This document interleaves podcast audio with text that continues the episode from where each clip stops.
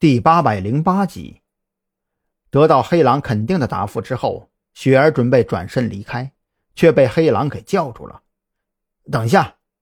黑狼忽然想到了什么，他站起身来，急切的开口问道：“四个人或许不足以应付夏明病房外的守卫，如果可以的话，我希望你能够安排几个人一起执行潜入灭口的计划。”我会安排的。计划定在明天下午执行，执行当时你必须在我的视野范围之内。雪儿头也没回，丢下这句话之后，当即就离开了房间。听到雪儿的话，黑狼心里更是一片拔凉。他还真有想过，在计划实施的同时，自己就直接脚底抹油跑路了事。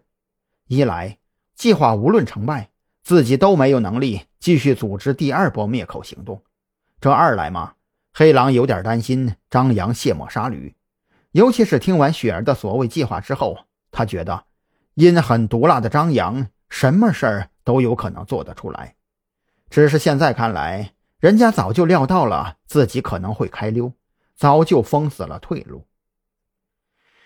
唉，终日打雁，却被雁给啄瞎了双眼。黑狼不无感慨地兴叹起来。他摇摇晃晃地站起身来，披上一件戴着兜帽的卫衣，推开房门朝外走去。明天就是灭口计划实施的日子了。黑狼觉得，为了应对可能出现的意外，自己还是出去走走看看吧。如果张扬真如自己所猜测那般，明天的计划无论成败，自己都将看不到后天的太阳了。雪儿站在窗口边上。目送黑狼从楼道走出，看着他慢悠悠地朝着小区门口走去，嘴角微微上扬，发出一声冷哼：“哼，没想到啊，黑狼，你也有今天。你对他的怨念好像还挺大的。”彭璇抱着膀子走到雪儿身后，用探究的目光盯着雪儿的背影。有一件事我觉得挺奇怪的，你就不怕帮着张扬把黑狼抓住之后？兔死狗烹吗？你是在试探我吗？雪儿也没有回头，嘴角依然挂着冷笑。能够亲眼目睹这帮杂碎一个个伏法，就算兔死狗烹又如何呢？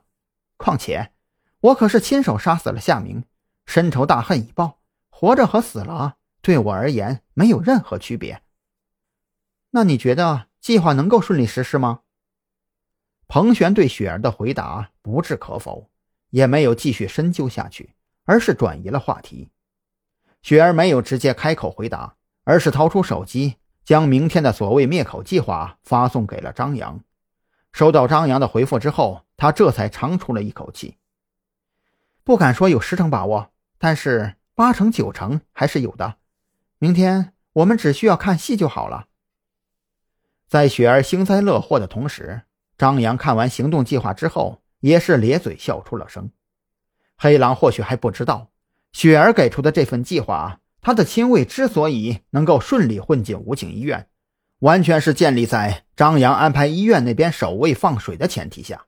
要知道，武警医院的住院部其实分为两个部分，面对社会开放的部分，看起来巡视的警卫挺多，可实际上属于外紧内松的状态。毕竟。进入这一部分就诊的都是社会上的病患人员，面对这些病患以及他们的家属，巡视的警卫只需要负责维护公共秩序罢了。